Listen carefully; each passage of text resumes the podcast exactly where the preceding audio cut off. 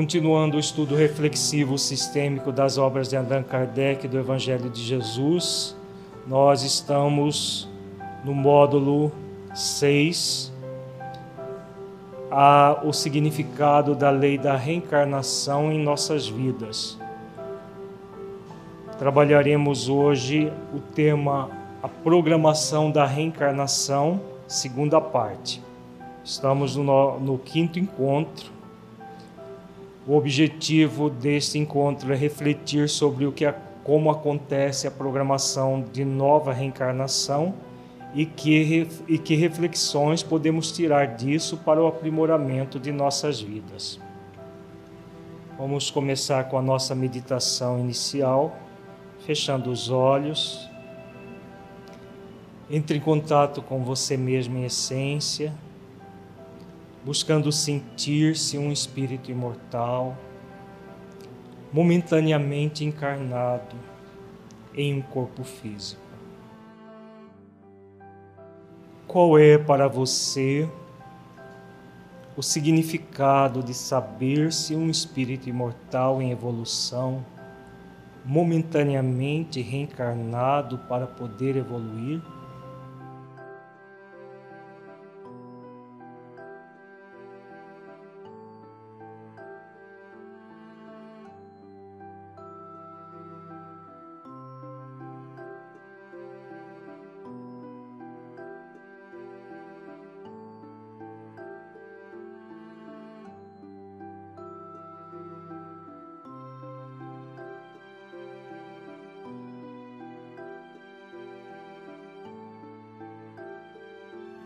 Como você sente essa realidade em sua vida?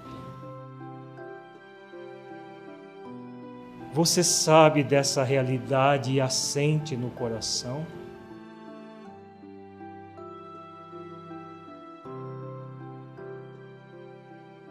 Deixe seus pensamentos e sentimentos fluírem, evitando qualquer mascaramento num processo de auto-engano. Seja verdadeiro, verdadeira com você, analisando-se com autenticidade.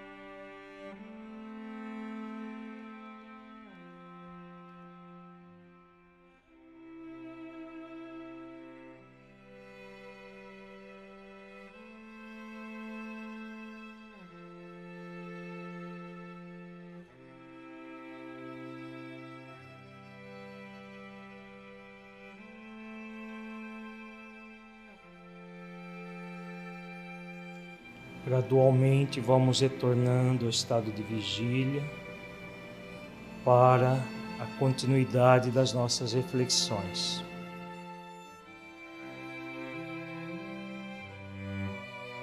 Nosso encontro passado, nós iniciamos a refletir sobre a programação da reencarnação desde o instante em que o espírito se sente impelido a uma nova existência corporal. O tempo que nós passamos da dimensão espiritual varia conforme cada, cada espírito, mas cedo ou tarde o espírito tomando é, consciência da necessidade de uma nova existência, ele solicita a, a preparação, uma programação de uma nova reencarnação. Então, eu, a síntese do que nós trabalhamos no nosso encontro passado. A partir dessa programação, é todo um, um trabalho vai ser feito para que seja efetivada a reencarnação. Uma das questões mais prementes em relação à reencarnação tem a ver com a questão 258 do Livro dos Espíritos. Quando na erraticidade, antes de começar nova existência corporal, tem o espírito consciência e previsão do que lhe sucederá no curso da vida terrena? Vejamos o alcance desta pergunta. É muito comum as pessoas acreditarem no chamado destino. Né? Quando uma pessoa vem para o mundo físico, ela já traz um destino traçado. Será que isso é um fato? É verdadeiro? É a questão que Kardec fala, é, faz aqui, tem a ver com essa ideia, com essa ideia de uma predestinação para tudo que nós vamos passar. Agora, é, ele, Kardec aborda aqui não uma predestinação, mas uma previsão. Há uma diferença entre predestinação e previsão? Sim. Há uma grande diferença. Então vamos ver a resposta para nós entendermos o que acontece quando nós programamos uma nova encarnação. Ele próprio escolhe o gênero de provas por que há de passar, e nisso consiste o seu livre arbítrio. Vejamos que aqui os benfeitores introduzem um conceito muito significativo o conceito do gênero de provas. O que é esse gênero de provas? São determinadas necessidades para aquela reencarnação. Cada um de nós traz o gênero de provas. O que significa isso? Por exemplo, nós vimos já desde o início deste módulo que o fato de estarmos encarnados vai lidar, nós vamos lidar com desde questões familiares, questões profissionais, questões de relacionamentos, questões conosco, é, várias questões que o ser humano lida no corpo físico e que só são possíveis no corpo físico. Então, por exemplo, vamos pegar uma, uma das questões é, ligadas diretamente ao corpo físico, a questão profissional. Existe uma prova na profissão que nós vamos nos dedicar no mundo físico?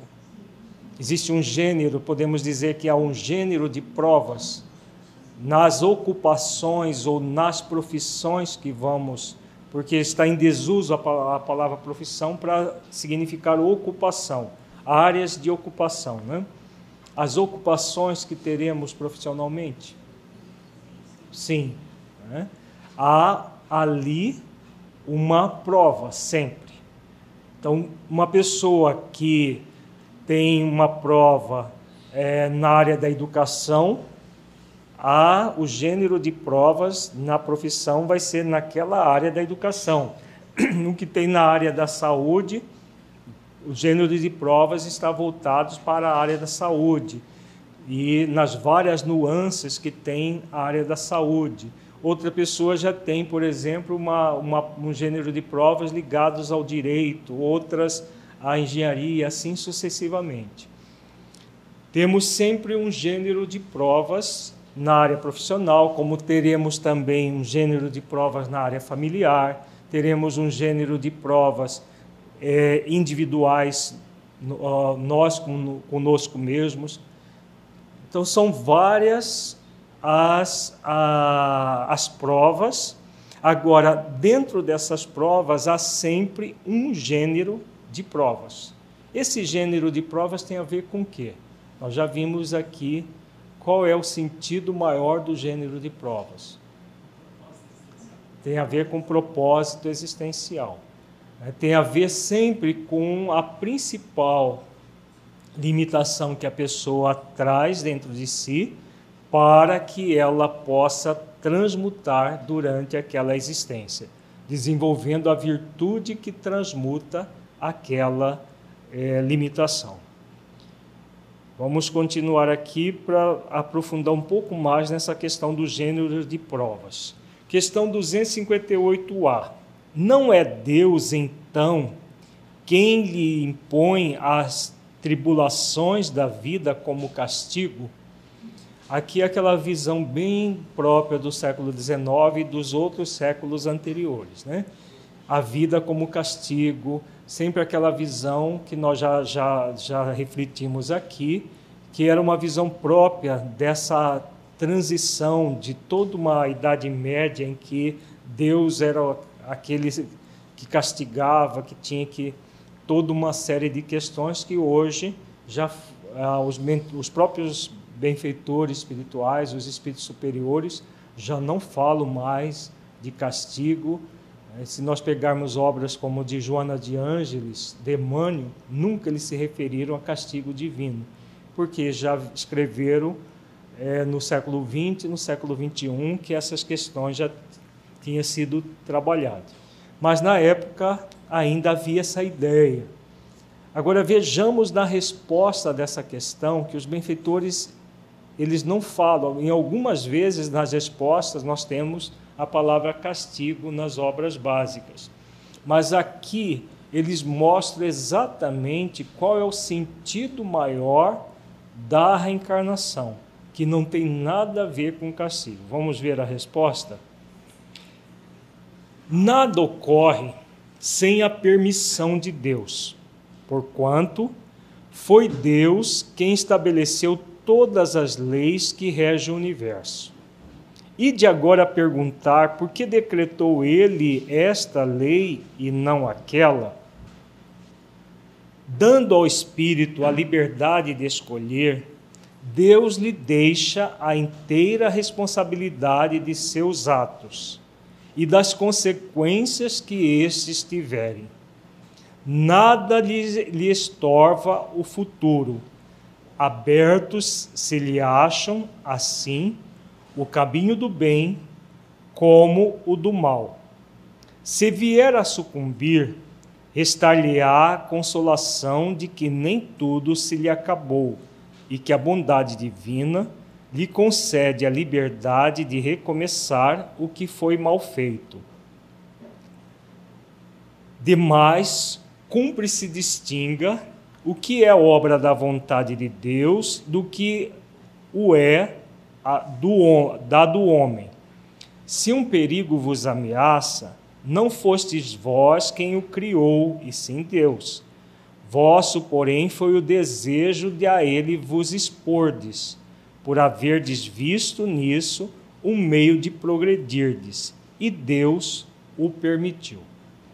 Então vamos voltar aqui desde o início essa resposta tem várias questões, várias nuances para nós refletirmos. É, primeira, na primeira frase da, da, da resposta, de que lei os benfeitores estão falando aqui? Hã? Não, esse é atributo, nós estamos perguntando lei. Hã? Lei de permissão.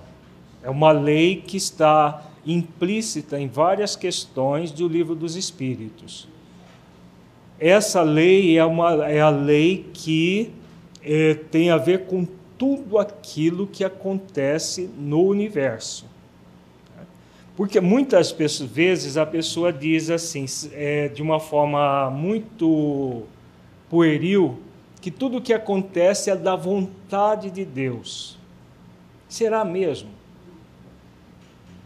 Será que Deus quer, por exemplo, que é, uma pessoa seja assassinada, seja é, que ela se mate, por exemplo, é da vontade de Deus? Imaginemos Deus, supremo amor, suprema vontade, suprema inteligência do universo, querendo que uma pessoa se mate, ou que ela seja assassinada, ou que uma pessoa assassine. Então não é da vontade de Deus. Mas se não é da vontade de Deus, é do que então? Qual lei? A lei de permissão. Está tá, tá no primeiro, primeira frase. Veja bem, nós estamos refletindo um conceito profundo. Uma coisa é a vontade de Deus, outra coisa é a permissão de Deus. A vontade de Deus é que nós nos amemos, todos. Mas Ele criou a lei de liberdade para que nós nos amemos por escolha consciente, não por um decreto vindo dele. Está claro isso? Não há um decreto para que nós nos amemos, mas há um convite. O convite do Criador sempre é um convite suave, é um convite que o tempo todo flui para nós. Bom, se há esse convite, a vontade de Deus é que nós o aceitemos esse convite, não é? Não é a vontade dele? Essa é a vontade de Deus que nos amemos como, irmãos, como Jesus nos ensinou. Agora, ele permite o uso ou o abuso do livre-arbítrio? Sim, porque ele nos criou com a capacidade de escolha. Então, nem tudo é da vontade de Deus, porque da vontade é que sempre nós nos encaminhemos ao bem. Ele nos criou para isso mas tudo só acontecerá com a permissão de Deus. Tá? Então é importante esse conceito, diferenciar o que é a vontade, o que é permissão. É, aí depois, na continuidade da resposta, os benfeitores adentram numa outra lei. Né? Que lei é essa? Liberdade. E depois outra lei, que lei, lei de responsabilidade. Então aqui eles falam nessa, no, nessa segunda frase aqui, dando ao espírito a liberdade de escolher, Deus lhe deixa a inteira responsabilidade de seus atos. E aqui tem uma outra lei. São três leis numa frase só. Lei de causa e efeito. Né?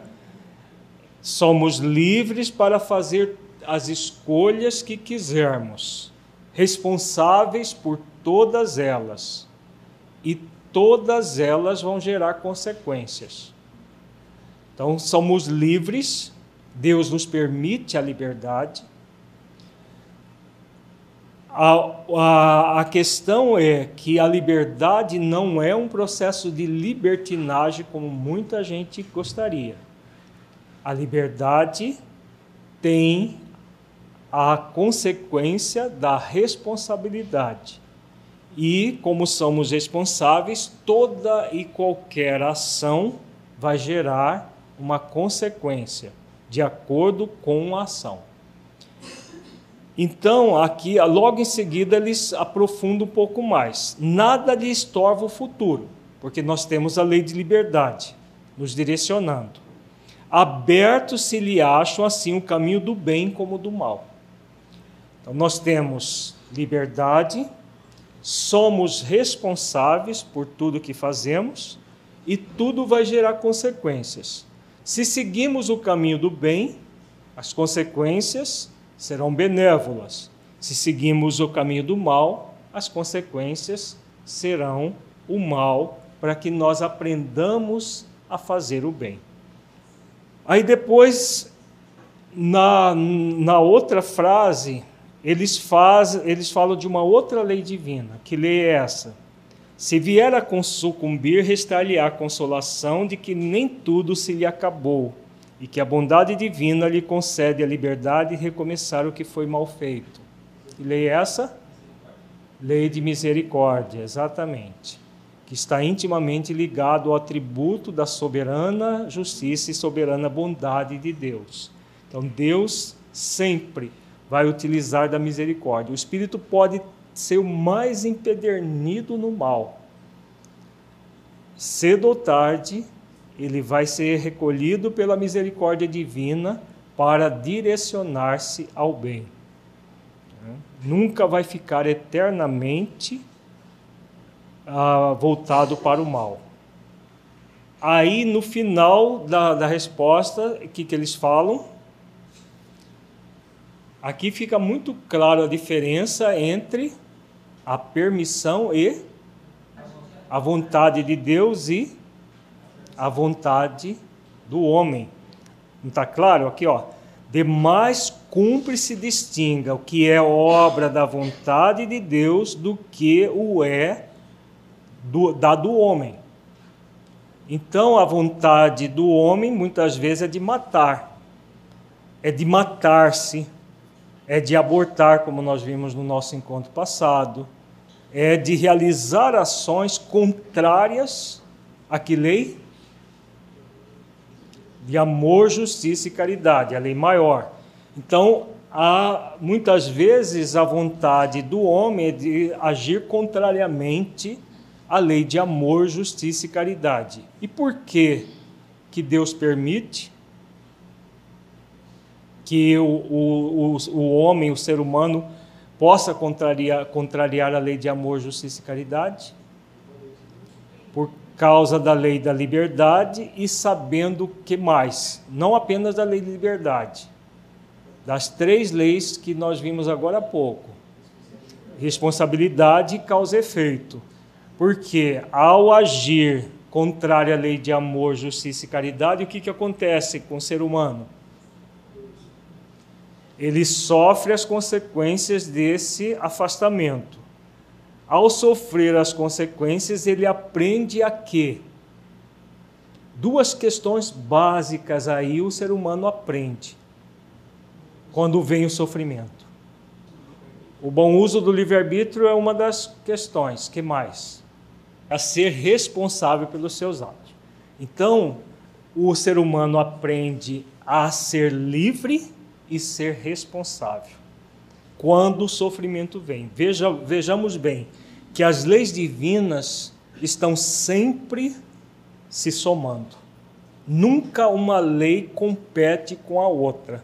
A lei de causa e efeito, é, favorecendo o bom uso da lei de liberdade, o bom uso da lei de responsabilidade, para que a pessoa gradualmente cumpra a lei de amor, justiça e caridade por escolha amorosa, nunca por imposição, porque nenhuma lei divina é imposta ao ser humano, mas há um convite para que o ser utilize das leis em seu próprio proveito, para que ele possa, utilizando das leis, desenvolver as virtudes que lhe cabem é, que, que lhe cabe desenvolver para poder ser feliz.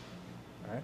Então vejamos, quando alguma coisa nos acontece dentro do gênero de provas, o que está acontecendo de fato? É um convite à reparação ou estamos impelidos à reparação, no caso de, uma expiação, né? É, é, no sentido estrito do termo, daquilo que nós fizemos. Então, quando algo nos acontece, o que está se manifestando? Uma lei divina, sempre. A lei de causa e efeito. É o que está aqui no final da resposta. Se um perigo, um perigo é, a, nos a, atinge de alguma maneira, o que aconteceu? Foi é, foi, não, foi no, não fomos nós que o criamos, mas as leis divinas. É que quando fala Deus, não é que Deus vai chegar lá, agora vou criar um perigo lá para aquele menino. Né? São as leis que nós trazemos na nossa consciência, que nos acompanham sempre, e quando nós estamos em dívida perante a lei, a lei vem e nos convida a saudar essa, essa dívida. Então, se acontecer um perigo, é porque nós, pelas nossas próprias escolhas, nos colocamos envolvidos com aquela situação. Aí entra que lei? Outra lei, muito importante essa lei. A lei de atração, exatamente. Então, o espírito que tem aquela dívida específica atrai aquilo que vai fazer com que ele progrida a partir da, daquela situação. Então, por exemplo, nós ah, nesse seminário desse fim de semana nós falamos, por exemplo, de uma bala perdida. Não existe bala perdida, existe pessoa achada. Por que, que existe pessoa achada? Vamos supor que uma pessoa está passando por uma rua, está tendo um tiroteio naquela rua e uma bala atinja a coluna vertebral dessa pessoa bem aqui na região lombar. E essa pessoa tenha seccionado a medula espinhal e venha ficar paraplégica. Houve ali um acaso? Não. Houve exatamente isso que está aqui. A pessoa que traz na conta da vida dela uma, uma qualquer movimento contrário à lei de amor, justiça e caridade naquela área, naquela, eh, naquele gênero de, de provas ligado, ligado à locomoção, né, alguma coisa que ela fez a alguém ou a ela mesma num suicídio anterior, ligado à, à limitação da locomoção de alguém ou dela própria. Então ela cria ali todo um um, um, problema de quê? De contrariar qual lei? O que, que ela faz? Quando ela, por exemplo, lesa alguém ou lesa o próprio corpo num suicídio, num processo assim. Que lei que ela, que ela vai contra? Hã? Lei de amor, justiça e caridade. Né? Ela, se ela fez ao outro, ela está agindo com desamor, com injustiça e com descaridade ao outro. Se ela fez a ela mesma, desamor por ela, injustiça por ela e descaridade para ela mesma. Qualquer que seja a ação, seja com ela, seja com o outro, ao defraudar a lei de amor, justiça e caridade, o que, que ela fez também? Qual outra lei que ela defrauda junto? Hum? A lei de responsabilidade e usa mal qual outra lei? A lei de liberdade. Então ela usa mal a lei de liberdade e a, a, de uma certa forma a responsabilidade amorosa que ela teria frente à vida ela ela defrauda né? e aí a lei que lei que entra em, em vigor imediatamente lei de causa e efeito. A lei de causa e efeito vai acionar qual outra lei? A lei de atração. Então a lei de causa e efeito aciona a lei de atração para que ela, passando por aquela provação, aqui nesse caso já é uma provação expiação, porque toda expiação é uma provação, nem toda provação é uma expiação. Então estamos falando expiação no sentido estrito do termo, não no sentido amplo. Então toda provação é, é toda expiação é uma provação então aqui nós temos, estamos diante de uma expiação provação. Então o gênero de provas dela, qual é nesta existência a partir desse fato? Dessa bala achada. Dessa pessoa achada, ela que achou a bala. Hã? Qual é o gênero de provas? o gênero de provas é sempre uma limitação ou é um convite a alguma coisa, Antônia? Veja bem, ela, a, a limitação é o efeito. Qual é o convite da vida? Valorizar aquilo que ela não valorizou. O objetivo sempre é voltar à sintonia com a lei de amor, justiça e caridade. Faz sentido isso, gente? Sempre voltar à sintonia com a lei de amor, justiça e caridade. Então, se ela se matou numa outra existência, se jogando de um penhasco e fraturou a medula e ficou ali numa situação. Ela própria defraudou a lei de amor, justiça e caridade com ela mesma, e agora ela renascendo, tendo, vamos supor que isso tenha acontecido aos 20 anos, e ela vai viver ali naquela encarnação 70 anos. Então ela vai ter 50 anos refletindo sobre o que é utilizar bem o sistema locomotor, o que é utilizar bem os recursos que Deus nos oferece gratuitamente, que muitas vezes nós abusamos. Então ela vai ter aquele, aquele período para refletir e exercitar consigo mesma a lei de amor, justiça e caridade.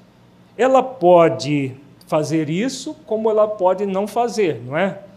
Porque a, a, a lei convida à expiação.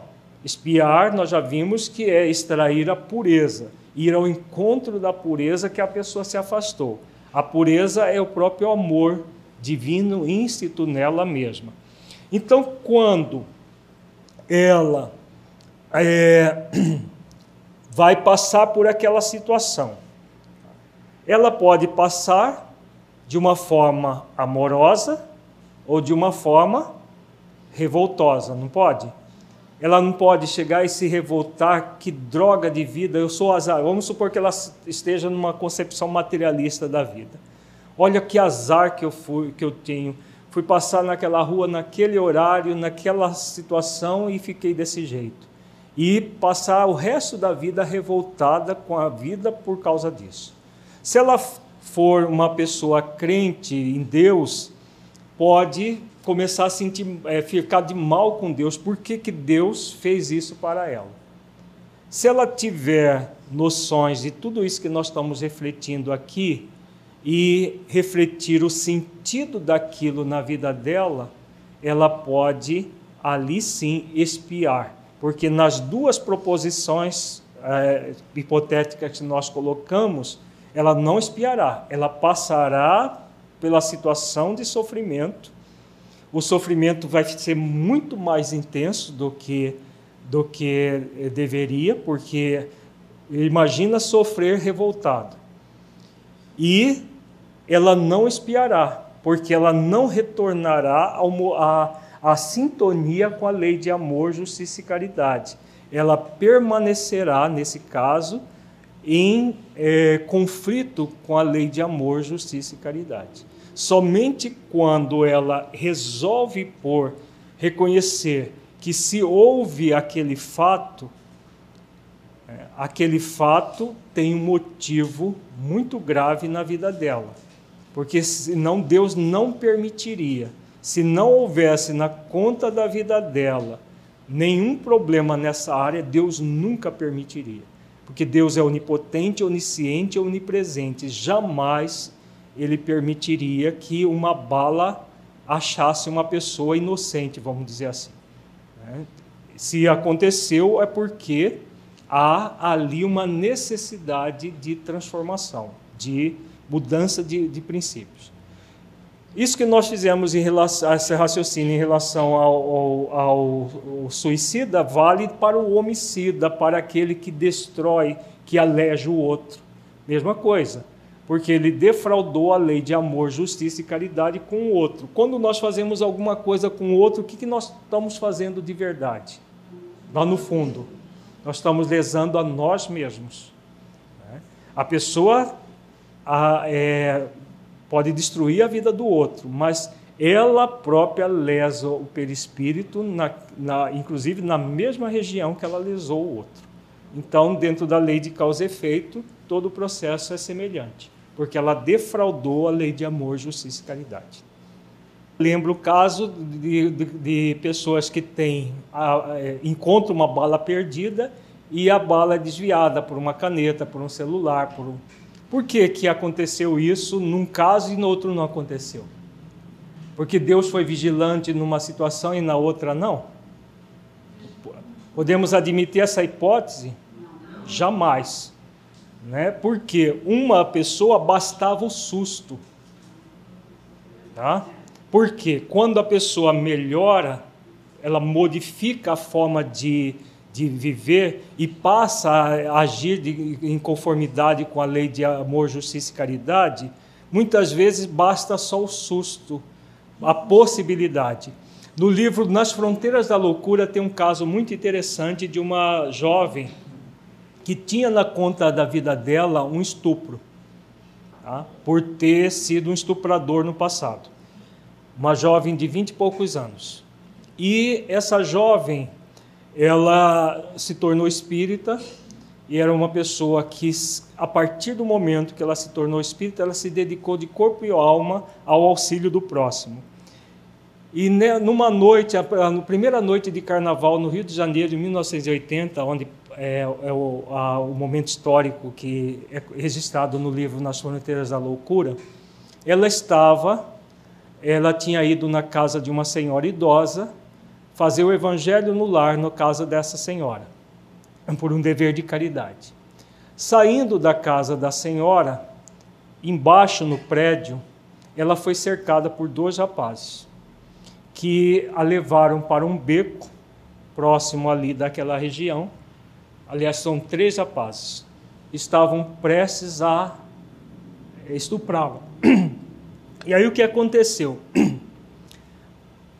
A Dr. Bezerra de Menezes, que estava nas imediações de um trabalho é, assistencial aos espíritos ligados ao carnaval, foi acionado por um, um, uma, uma, equipe que estava numa praça do Rio de Janeiro, que fizeram uma, um acampamento de emergência para auxiliar as pessoas no carnaval, porque o carnaval não é essa maravilha que as pessoas pensam que ele é. É uma das piores tragédias espirituais que o ser humano pode fazer. Quem tiver dúvida disso, leia Nas Fronteiras da Loucura para ver como o carnaval é nocivo ao ser humano. Então eles montaram essa, esse, esse é, campo de, esse acampamento de emergência, de atendimento, e lá tinha um coletor de preces.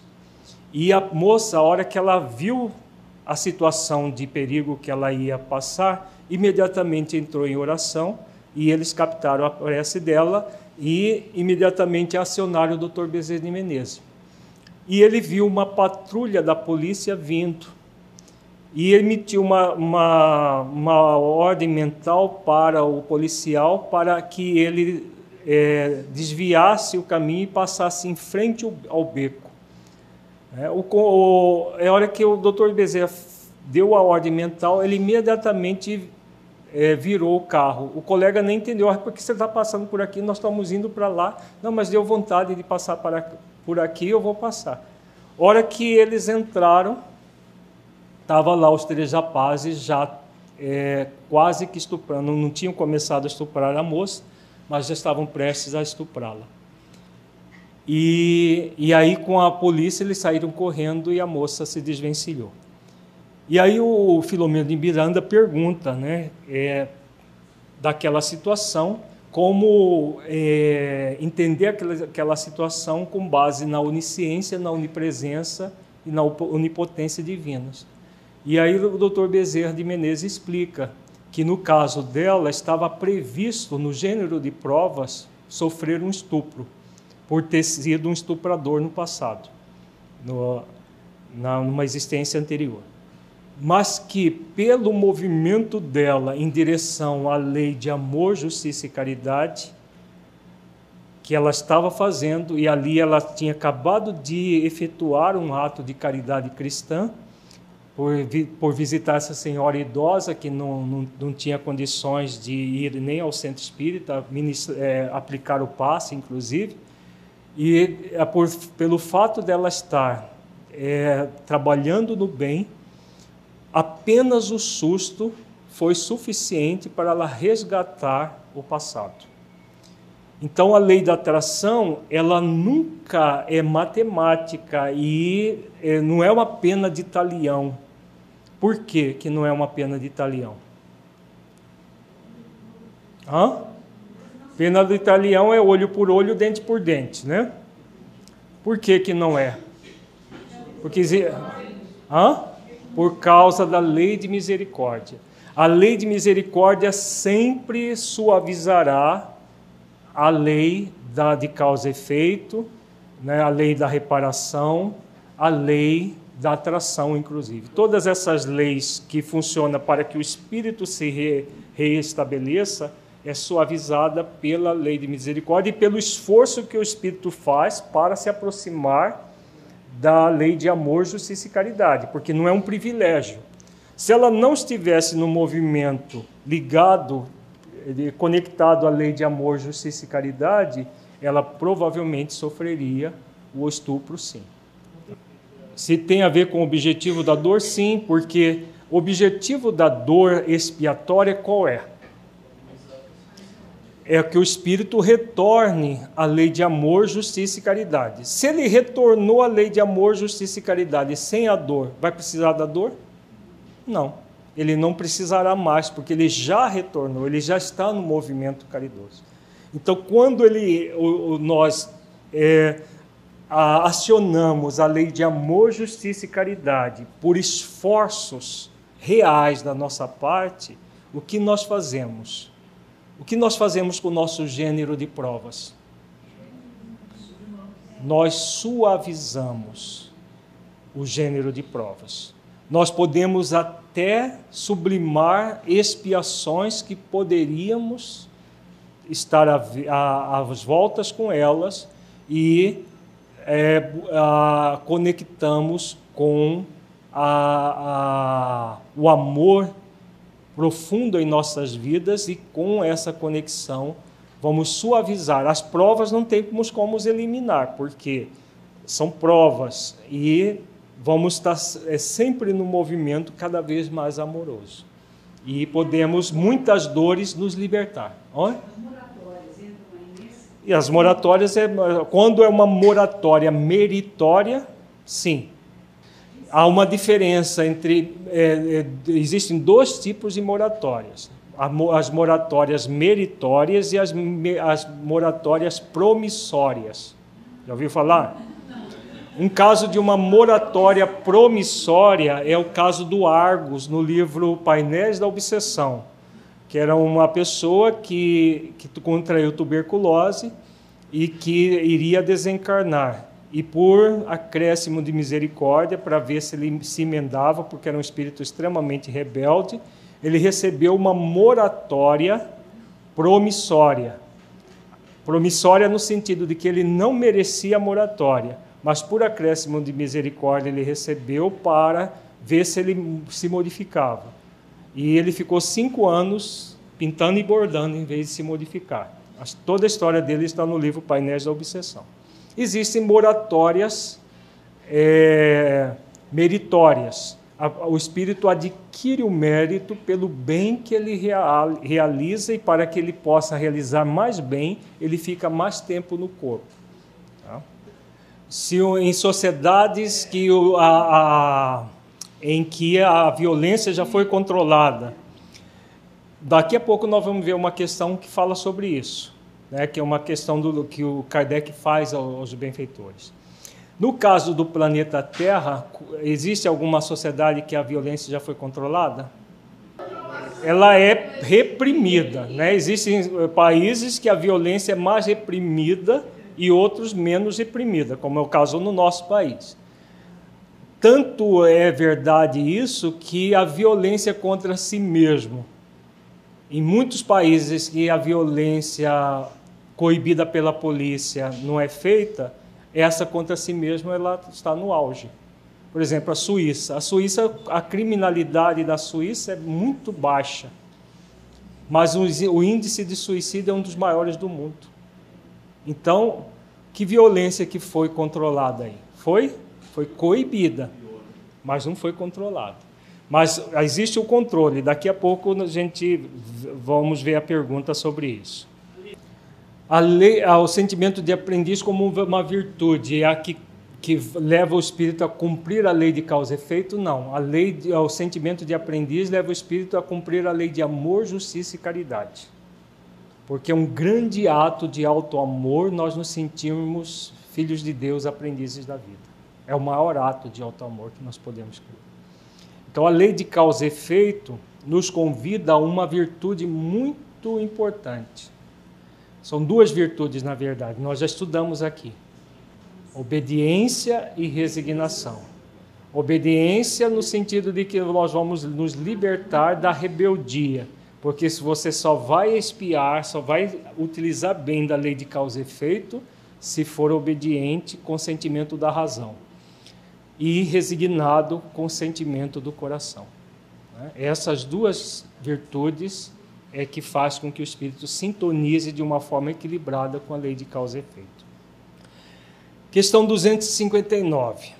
Do fato de pertencer ao espírito a escolha do gênero de provas que deva sofrer, seguir-se-á que todas as tribulações que experimentamos na vida, nós as previmos e buscamos? Então, aquela ideia que nós falamos no início, que tudo está predestinado, tudo que vai acontecer na nossa vida, se nós escolhemos o gênero de provas, significa que tudo que vai acontecer na nossa vida já está previsto? Não. Por que não? Porque vai depender do bom ou do mau uso do nosso livre-arbítrio até a questão do gênero de prova, se nós vamos passar pelas provas ou não, vai depender do bom ou do mau uso do nosso livre-arbítrio. Vamos ver aqui a resposta. Todas não, porque não escolhestes e previste tudo que vos sucede no mundo, até as mínimas coisas. Escolhestes apenas o gênero das provações. Então, o gênero, por exemplo, se a pessoa tem as provações ligadas a uma profissão na área de saúde, ela pode escolher profissão A, B ou C? Pode. Se o trabalho dela é voltado para a área de saúde, desde a, do, do, de ser um gari até um, um, grande cirurgião, ele vai estar voltado para a área de saúde, não vai? Um gari não está voltado para a área de saúde? Imagina o lixo das cidades se acumularem todos nas ruas. O que, vai acontecer com a nossa, nossa saúde nas cidades? Então, ele. Agora, é, ser gari precisa para ser gari precisa de um esforço semelhante a ser um grande cirurgião ou um cientista na área da saúde? Não. O esforço de para ser gari ser bem menor do que para ser um grande cirurgião ou um grande pesquisador nessa área. Então, vai depender do espírito ele se desenvolver mais ou menos naquele gênero de provas que ele tenha a desempenhar. Tá? Mas em toda e qualquer profissão que ele escolher, ele é convidado a sempre atuar em prol da saúde do ser humano, em prol da própria saúde do, do ser humano, do, do outro ser humano. As particularidades correm por conta da posição em que vos achais. São muitas vezes consequências das vossas próprias ações. Escolhendo, por exemplo, nascer entre malfeitores, sabia o espírito a que arrastamento se expunha. Ignorava, porém, quais os atos que viria a praticar. Esses atos resultam do exercício da sua vontade ou do seu livre-arbítrio o gênero de provas está posto pela escolha do espírito antes de encarnar. O que ele vai fazer com aquele gênero de provas depende dele. Então aqui os benfeitores falam de uma pessoa nascer entre malfeitores. Se ela nasce entre malfeitores, é para que ela se torne um deles? Para que ela passe a vida toda se esforçando e não entrar naquilo ali. Né? Esse, esse é o gênero de provas, porque ela não vai é, necessariamente seguir aquele caminho. é para que ela resista àquele caminho. Então, há o, porque se, se ela não nascesse naquele meio, ela estaria sendo provada. Uma pessoa, por exemplo, com uma tendência a furtar e nasce no meio de pessoas é, éticas moralizadas, ela vai ser provada no, no desejo de furtar? Hum? Não. Ela não vai ter esse gênero de provas. Agora, se ela nascer no meio de pessoas que tendem a furtar, né, determinadas famílias por aí de políticos e tudo mais, a aprovação vai ser muito trabalhosa de se libertar, né? Porque o gênero de provas, a tendência da, daquela, daquele meio é ao furto, principalmente dinheiro público. Né? E a, a, pessoa vai ter uma, um, a, uma necessidade de fazer esforços para não entrar naquele caminho. Sabe o espírito que, escolhendo tal caminho, terá que sustentar lutas de determinada espécie. Sabe, portanto, de que natureza serão as vicissitudes que se lhe depararão, mas ignora se se verificará este ou aquele êxito. Os acontecimentos secundários se originam das circunstâncias e da força mesma das coisas previstos só são os fatos principais, os que influem no destino. Então, que fatos principais são esses? Então, vamos, vamos fazer uma comparação para entender bem de a encarnação como se fosse uma viagem. Você vai fazer uma grande viagem, uma viagem de carro de Cuiabá ao Rio de Janeiro. E nessa viagem você programa é, três pontos de parada de pernoite. Isso tudo não vai ser escolhido antes da viagem começar? Antes da viagem começar. Então, essas são as a previsão dos fatos principais da viagem. Sair daqui, pernoitar em tal cidade, em tal cidade, em tal cidade e chegar lá, no Rio de Janeiro. Mas se lá no meio da viagem você encontra um grupo de sem terras fechando a estrada, né? por exemplo, você, você é, é, a pessoa previu é, pernoitar em Campo Grande, mas a BR-163, que vai para Campo Grande, está lá fechado com um grupo de sem terras, como acontece comumente é por aqui. Aí você faz o quê? Volta para Cuiabá? Não, você entra pela BR 364 e vai por Itumbiara, vai por Goiás e entra já lá no norte de São Paulo. Aí vai dormir em Campo Grande? Não. Vai dormir lá em Itumbiara, Uberlândia, sei lá, qualquer cidade dali daquela região. Né? Então, houve uma mudança de planos por causa de um fato acontecido. Vamos trazer isso para a encarnação. Na encarnação, nós vamos programar uma série de fatos na nossa vida. Né? Por exemplo, a profissão ou a área profissional, vamos é, se vai ter casamento ou não, filhos ou não, uma série de questões muito significativas e importantes. Até o momento da nossa morte está previsto, porque nós vamos receber uma quantidade de fluido vital para 70, para 80 anos, né? Para um pouco mais, um pouco menos, vamos trazer essa quantidade de fluido vital. Então, nascemos com toda essa programação. O que vai acontecer de detalhes nessa programação depende do uso do nosso livre-arbítrio. Se a programação vai ser mantida ou não também depende do bom ou do mau uso do nosso livre-arbítrio. Acabamos de falar agora há pouco das moratórias.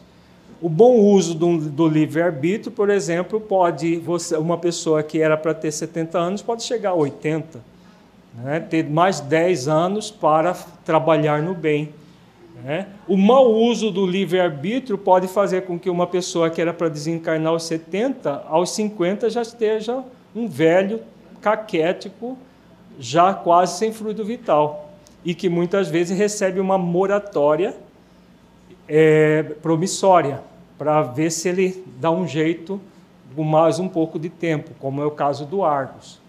É que não era, na verdade não era para desencarnar na idade que ele era, que ele estava previsto, que ele ele mesmo criou o processo. Havia sim a possibilidade de contrair a tuberculose, mas que ele ampliou pelo fato de é, da rebeldia frente à vida. Então vejamos, há todo um contexto planejado, mas o espírito está sempre replanejando ou cumprindo o planejamento. Na maioria das vezes, como há um mau uso do livre-arbítrio, o que, que acontece com o planejamento? Vai adiando, vai deixando para depois. Principalmente as provas mais trabalhosas de serem realizadas. O que, que é comum por causa do quê? da preguiça moral, né? Por causa da preguiça moral, da pré-íntima de muita gente, as provas vão sendo deixadas para depois. A prova chega, não. Na próxima encarnação eu cuido disso. E vai. No caso da, da analogia que nós fizemos, da, da, da viagem, um acontecimento externo. E pode acontecer de questões internas, sim. Você, por exemplo, a, é, é, planeja uma coisa, chega no meio, no meio do caminho, ah, não, eu estou com preguiça de seguir adiante, vou parar por aqui e ficar por aqui mesmo. Numa, numa viagem você pode fazer isso? Pode. Na vida você pode fazer isso? Pode também. Não deve, mas pode. Né? Ficar com preguiça e não seguir adiante nas provas que a vida lhe convida. Né? Ela pode é, lamentar, pode ficar lá, mas é, por que, que existe isso na minha vida e tal, eu sou azarado e tudo mais. É, a mesma coisa na vida, surgem as provas e a pessoa fica lá blasfemando, reclamando. Então tem aqueles que se submetem, vamos voltar lá na questão 115 do Livro dos Espíritos, existem aqueles que se submetem às leis e aqueles que se insurgem contra as leis. Se tomares uma estrada cheia de sulcos profundos, sabes que terás de andar cautelos, cautelosamente, porque há muitas possibilidades de caíres. Ignoras, contudo, em que ponto cairás, e bem pode é, suceder que não caias se fores bastante prudente. Se ao percorreres uma rua, uma telha te cair na cabeça, não creias que estava escrito, segundo vulgarmente se diz aqui os benfeitores voltam àquela ideia do, do destino, né? do destino já traçado. Então, aqui a, a, a, comparação que eles fazem aqui é muito interessante. Se você vai andar numa estrada cheia de sulcos profundos, parece estradas aqui, né? A estrada para Tangará está desse jeito, esse dia eu vi na televisão. Cheia de sulcos profundos e crateras e tudo mais. É, e a pessoa vai andar naquela estrada. Se, se ela for prudente, pode ser que ela nem caia. Agora, se ela for imprudente, ela vai levar vários tombos na estrada até aprender a ser prudente. É o que acontece com muita gente na vida. Vejamos a 260. Como pode o espírito desejar nascer entre gente de má vida? Aqui em relação à resposta do, da pessoa que nasceu no meio de malfeitores. Forçoso é que seja posto num meio onde possa sofrer a prova que pediu. Pois bem, é necessário que haja analogia. Para lutar contra o instinto do roubo, preciso é que se ache em contato com gente dada a prática de roubar. É? Então, aqui nós lembramos de um caso também do, da literatura espírita, o caso do senhor Evaldo, do doutor Evaldo, no livro é, nos é, Tormentos da Obsessão. No livro Tormentos da Obsessão, é, cita o caso de um político que é, passou a vida toda no movimento espírita, foi, foi evangelizado, participou de mocidades espíritas, tinha conhecimento espírita. Antes de encarnar, estudou 10 anos ética, antes de encarnar, é, dez anos seguidos só sobre ética, inclusive, principalmente ética na política, porque ele tinha como o gênero de provas dele era de ser um político não corrupto. Talvez um dos mais trabalhosos, né, para não dizer difícil mesmo de, de passar. E reencarnou, e em vez de, apesar de todo o conhecimento espírita, apesar do, do, da preparação prévia antes de encarnar, se tornou um político corrupto, desviou milhões da, de dinheiro que era para a saúde, para a educação, como acontece muito hoje em, em nosso país, sempre, sempre ocorreu, mas nunca antes como, como, como tem ocorrido, e, ao, e desencarnou numa situação muito infeliz, com remorso enorme, criando um próprio casulo onde ele se refugiou, fugindo da, tentando fugir da própria consciência. Então, esse é, é, é bem típico de um gênero de provas a pessoa vem com gênero de provas para, no caso aí, estar no meio político sem se corromper. E a maioria, infelizmente, né, que, que entra por esse caminho, se corrompe. Mas o objetivo é resistir à, àquela tendência que o espírito já traz. Se ele nascesse, se ele tivesse uma prova de um, um meio completamente diferente desse, onde que ele iria provar a sua dificuldade nessa área. Questão 260A. Assim, se não houvesse na terra gente de maus costumes, o espírito não encontraria aí meio apropriado ao sofrimento de certas provas. Se não houvesse na terra mais nada que lembrasse a, ao banditismo, a nada ligado ao mal não encontraria aí meio apropriado ao sofrimento de certas provas? E seria isso de lastimar-se? É o que ocorre nos mundos superiores, onde o mal não penetra. Eis porque nesses mundos só há espíritos bons. Fazei que em breve o mesmo se dê na terra. Então, qual é o nosso compromisso? Fazer com que na terra não haja mais necessidade desse tipo de provação. Só vai haver, só não, é, não vai haver necessidade de provação do mal quando, quando o que, gente? Quando todos formos bons. Quando todos formos bons, não há necessidade de provação desse tipo. E aí, ou o mundo se modifica, ou nós mudamos de mundo é, vamos para um mundo mais é, evoluído que o nosso. No caso do nosso planeta, ele está realmente em breve mudando de categoria para mundo de regeneração. Então, aqueles que querem permanecer no mal vão ser exilados num mundo próprio para eles. E os que querem permanecer no bem, que não vai ter mais necessidade, não vai, as, as expiações vão cessar e as provações desse tipo, de, por exemplo, de corrupção na política, de tráfico de drogas vão desaparecer completamente, porque no mundo de regeneração isso tudo desaparece para sempre. Questão 261. Nas provações, porque lhe cumpre passar para atingir a perfeição, tem o espírito que sofrer tentações de todas as naturezas tem que se achar em todas as circunstâncias que possam excitar-lhe orgulho, a inveja, a avareza, a sensualidade, etc. E aí, o que vocês acham que é a resposta dessa questão? Depende do nível de é, movimento dele em relação às leis divinas, não é? Se ele se movimenta em, em direção às leis, principalmente a lei de amor, justiça e caridade, ele vai precisar passar por provas que é, desconectadas de um processo mais equilibrado do ser? Não. Isso tem a ver com a questão do mal e da ignorância. Nós não precisamos passar pelo mal. Nós somos convidados a sublimar a ignorância, a passar pela fieira da ignorância. Está no livro dos Espíritos coloca muito claro isso.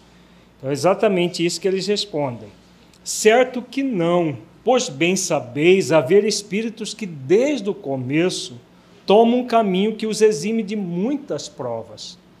Aquele, porém, que se deixa arrastar para o mau caminho, corre todos os perigos que o inçam. Então fica muito claro. Aqueles que usam bem o livre-arbítrio desde o início e vão é, buscando a realmente amar as leis divinas e respeitá-las, vão passar pelas provas de apenas do aprimoramento é, é, mental, emocional, intelecto, moral. Os que entram no mau uso do livre-arbítrio, que fazem todo o caminho do mal, que aí vão necessitar de passar por provas, porque desenvolveram em si mesmo a inveja, orgulho, avareza, sensualidade e outras coisas mais. Pode um espírito, por exemplo, pedir a riqueza e ser-lhe esta concedida.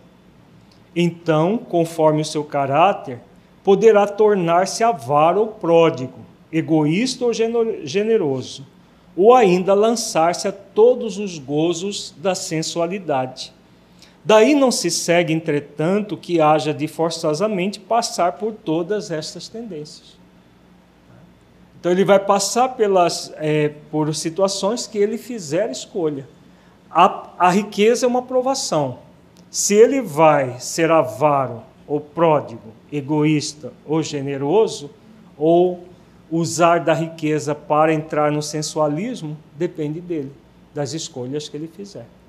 Então, se ele fizer boas escolhas, a riqueza vai ser um grande instrumento de crescimento dele mesmo e da coletividade. Se ele fizer más escolhas, a riqueza vai ser um instrumento para que ele se perca em si mesmo. Vejamos a questão 262. Como pode o espírito, que em sua origem é simples e ignorante e carecido de experiência, escolher uma existência com conhecimento de causa e ser responsável por essa escolha? E aí? Como conciliar isso com a justiça divina? O espírito é criado simples e ignorante. Nós já vimos várias vezes isso na questão 115 do Livro dos Espíritos. Ele, ele provém desde do, da, evolução no mineral, vegetal, animal, chega no reino nominal, simples e ignorante. Ao chegar simples e ignorante no reino nominal, ele não tem experiência. Ele é simples porque não tem nenhuma experiência anterior. Ele é ignorante exatamente também por não ter passado por experiências. Como que ele vai escolher bem? No início, quem, não é ele que escolhe, mas o que caracteriza o ser humano é exatamente a posse do livre-arbítrio. Senão ele não é ser humano, ele vai ser ele, o animal que não tem livre-arbítrio, o ser humano. Ele tem livre-arbítrio, mas ele já tem discernimento desenvolvido? Não. Como ele não tem, o que, que, ele é, o que, que acontece com ele? Então ele é, ele é tutelado por espíritos que tenham experiência da vida. É exatamente isso que acontece. Ele não tem, mas ele vai ser tutelado diretamente por Deus e pelos espíritos sob a ordem de Deus. Vejamos aqui. Deus lhe supre a inexperiência, traçando-lhe o caminho que deve seguir, como fazeis com a criancinha. Então, o livre-arbítrio do espírito ainda no estado primitivo é igual o livre-arbítrio de uma criança de 5, 6 anos. Ela não tem livre-arbítrio. Ela, por exemplo, ela quer, gosta de uma coisa, de outro não. De um alimento ela gosta mais, de outro não. Mas ela tem capacidade de gerir a própria vida? Não. Se ela não tem capacidade de gerir a própria vida, o que, que ela precisa? De um adulto que, é, que faça essa gerência por ela, não é? é exatamente o que Deus faz com o espírito ainda criança, infantil, espiritualmente. Quando o instinto deixa de prevalecer e a vontade passa a prevalecer pelo instinto, não. Até que o instinto deixe de prevalecer vai demorar muito tempo. Nem no nosso caso o instinto deixou de prevalecer. Não, nesse caso não.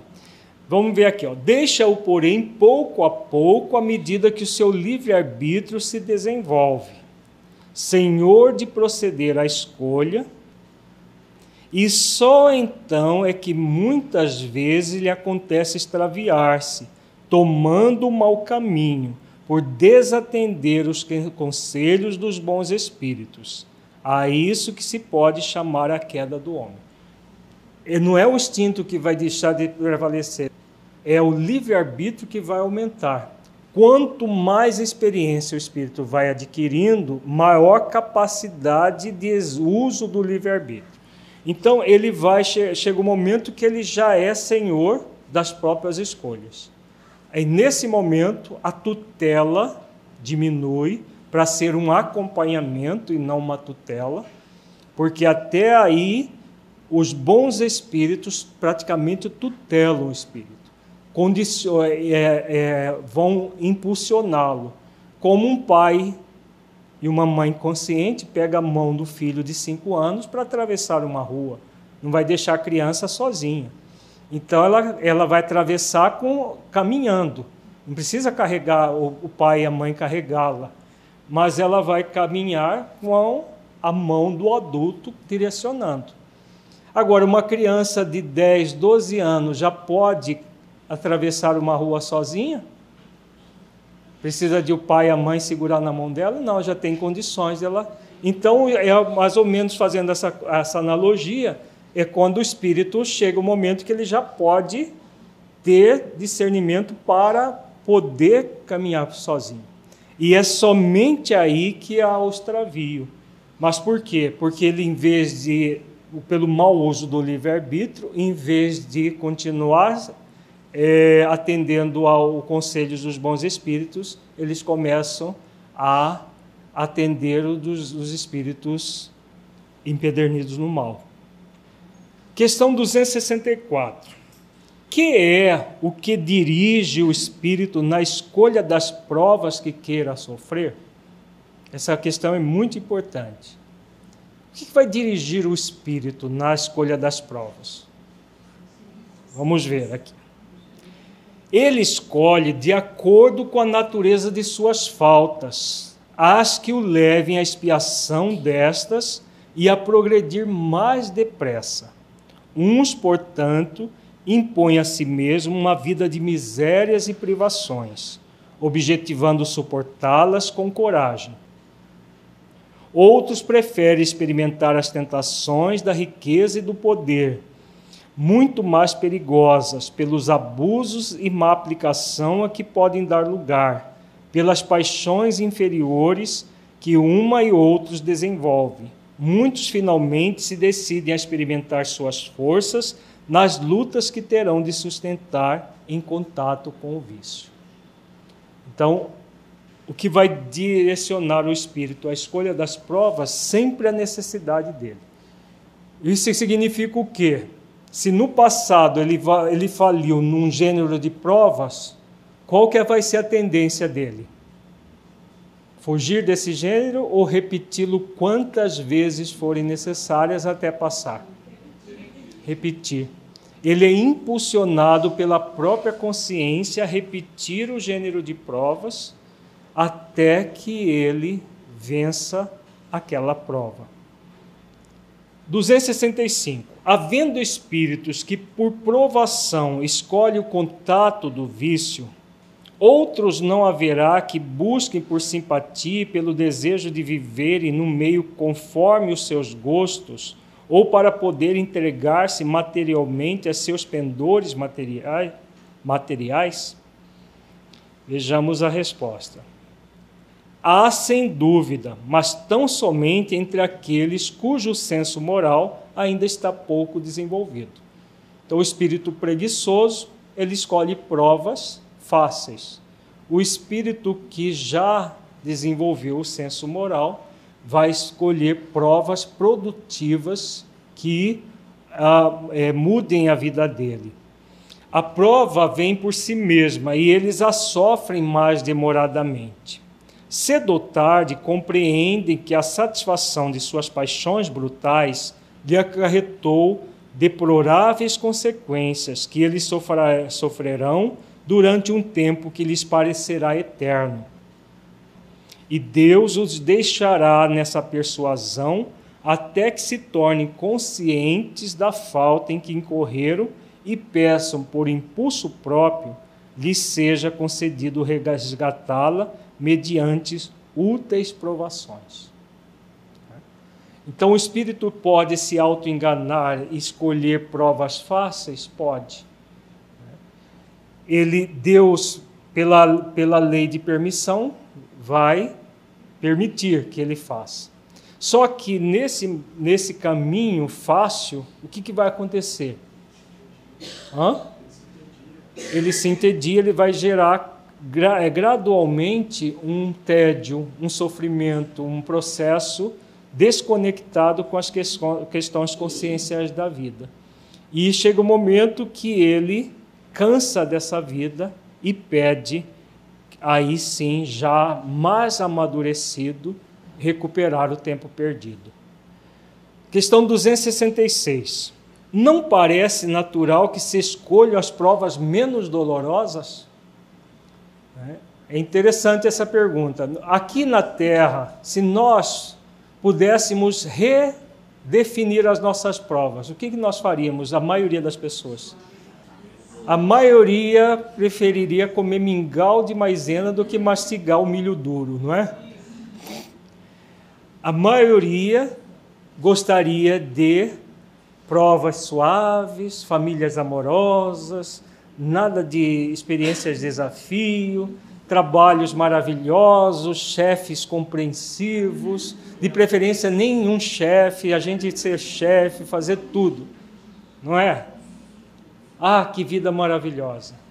É assim que pensa o espírito imortal antes de encarnar? É? Não. O espírito imortal, de um modo geral, claro que nem todos, existem exceções, pensa de forma diferente do espírito no corpo. Por que, que os benfeitores do projeto Espiritizar têm trabalhado muito para que nós nos sintamos espíritos imortais no corpo? Exatamente tem a ver com essa resposta aqui. Vamos ver. Pode parecer-vos a vós, ao espírito não. Logo que se desliga da matéria, cessa toda ilusão e outra passa a ser a sua maneira de pensar. Isso aqui é muito significativo. Tem a ver com essa questão de nós nos sentirmos espíritos imortais. Só aquele que se sente um espírito imortal no corpo não vai ter preguiça moral para lidar com as suas provações. Não vai ficar desejando sua, é simplesmente libertação dos problemas sem resolvê-los gradualmente. Aqueles de nós que nos sentimos espíritos imortais, mesmo no corpo, quando vier qualquer experiência de desafio, vamos lidar com essas experiências de desafio com muito amor, com muita satisfação, porque sa sabemos que estamos é, avançando nas questões puramente espirituais da vida. Sob a influência das ideias carnais, o homem na terra só vê das provas o lado penoso. Tal a razão de lhe parecer natural sejam escolhidas as que, do seu ponto de vista, podem coexistir com os gozos materiais. Na vida espiritual, porém, compara esses gozos fugazes e grosseiros com a inalterável felicidade que lhe é dado entrever, e desde logo nenhuma impressão mais lhe causam os passageiros sofrimentos terrenos. Então é essa condição do espírito imortal antes de encarnar que deverá ser a nossa condição a existência inteira.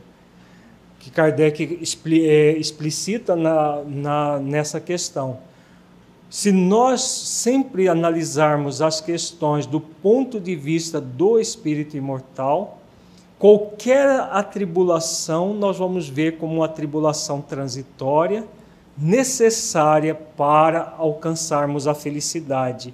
Então, porque no mundo espiritual eles veem os espíritos felizes e querem chegar lá. Quando nós encarnamos pela lei do esquecimento, que nós vamos, vamos estudar nos próximos encontros por que, que essa lei é tão importante, é, mas as, as noções, as intuições nós mantemos, apesar do esquecimento. Agora, o mais importante não é nem as intuições do que é, nós somos convidados a passar, é essa plena consciência de que nós somos espíritos imortais momentaneamente no corpo. Essa consciência vai fazer com que nós tenhamos uma visão completamente diferente da vida corporal, não para obter gozos ou facilidades, mas para obter recursos cada vez maiores para transformação. Assim, pois, o espírito pode escolher prova muito rude e, consequentemente, uma angustiada existência, na esperança de alcançar depressa um estado melhor. Como o doente escolhe muitas vezes o remédio mais desagradável para se curar de pronto. Aquele que intenta ligar seu nome à descoberta de um país desconhecido não procura trilhar estrada florida. Conhece os perigos a que se arrisca, mas também sabe que o espera a glória se lograr bom êxito. A doutrina da liberdade que temos de escolher as nossas existências e as provas que devamos sofrer deixa de parecer singular, desde que se atenda a que os, a que os espíritos, uma vez desprendidos da matéria, apreciam as coisas de modo diverso de nossa maneira de apreciá-los. Divisam a meta que bem diferente é para eles dos gozos fugitivos do mundo Após cada existência veio um passo que deram e compreende o que ainda lhes falta em pureza para atingirem aquela meta. Então é, é dessa forma que nós devemos nos comportar, como espíritos imortais, porque ele vê o todo e não apenas a parte. Se nós nos angustiamos com a vida do corpo, é porque nós estamos uma, tendo uma visão muito míope da vida do corpo. Uma visão ainda focada em facilidades em querer se livrar das provas e não em alguém que sabe que as provas são necessárias para o seu aprimoramento é, interior. E aí aqui Kardec fala ele vê a vida de forma bem diferente desses gozos fugitivos do mundo.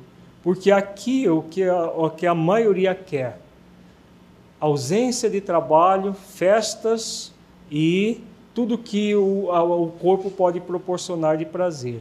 Essa é uma visão que não é do espírito imortal. É a visão que vai levar ao sofrimento cedo ou tarde e sofrimento muito grave, conforme nós vimos nas, naquelas questões iniciais que falam das leis divinas, da lei de permissão, da lei de é, liberdade, lei de responsabilidade e lei de causa e efeito. Quando a pessoa se vê como espírito imortal, ela vai ter cada vez mais a obediência e resignação para passar pelas provas necessárias para seguir o seu caminho. Concluindo aqui, daí o se submeterem voluntariamente a todas as vicissitudes da vida corpórea, solicitando as que possam fazer que alcance mais presto. Não há, pois, motivo de espanto no fato de o espírito não preferir a existência mais suave.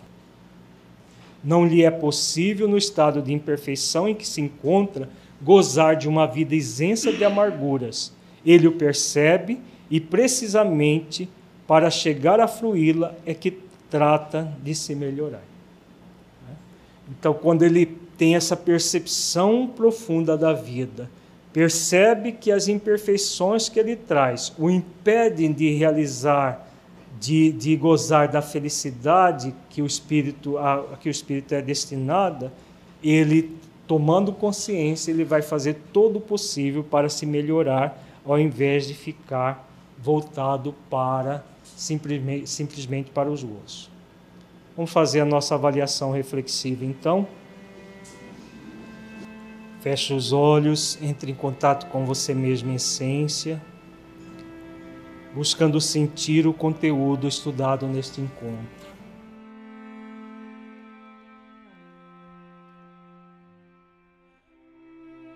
O que você entendeu do conteúdo que se aplique à sua vida?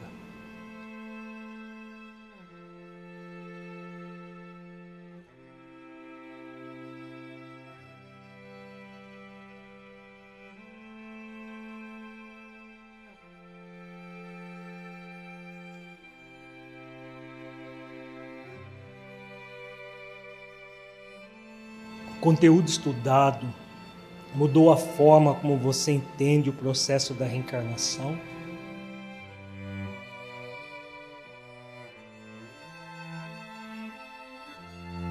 Caso positivo, que mudança foi essa?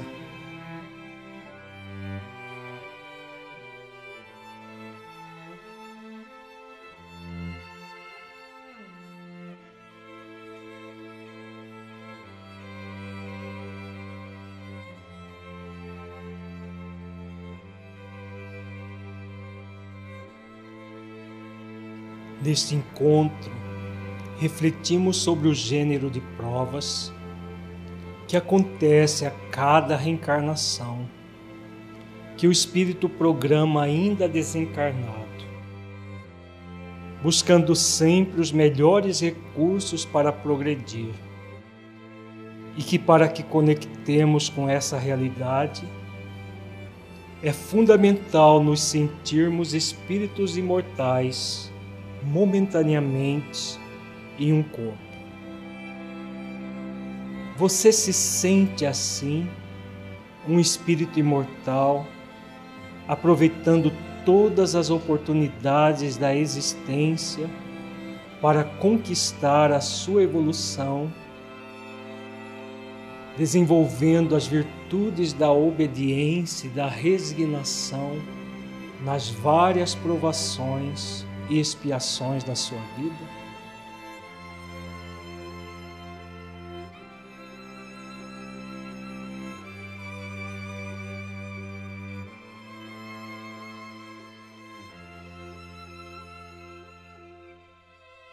Que ações você pode realizar para se sentir cada vez mais um espírito imortal, resignado e obediente às leis divinas.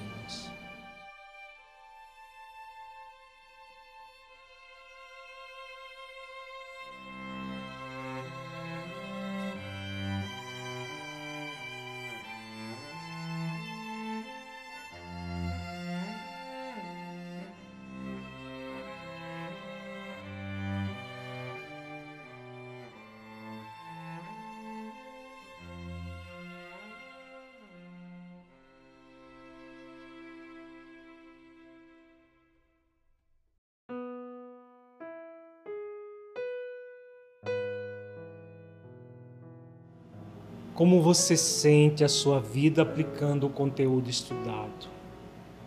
Você sente que ele pode melhorar a sua vida em sua busca de autotransformação e nas suas atividades na prática do bem?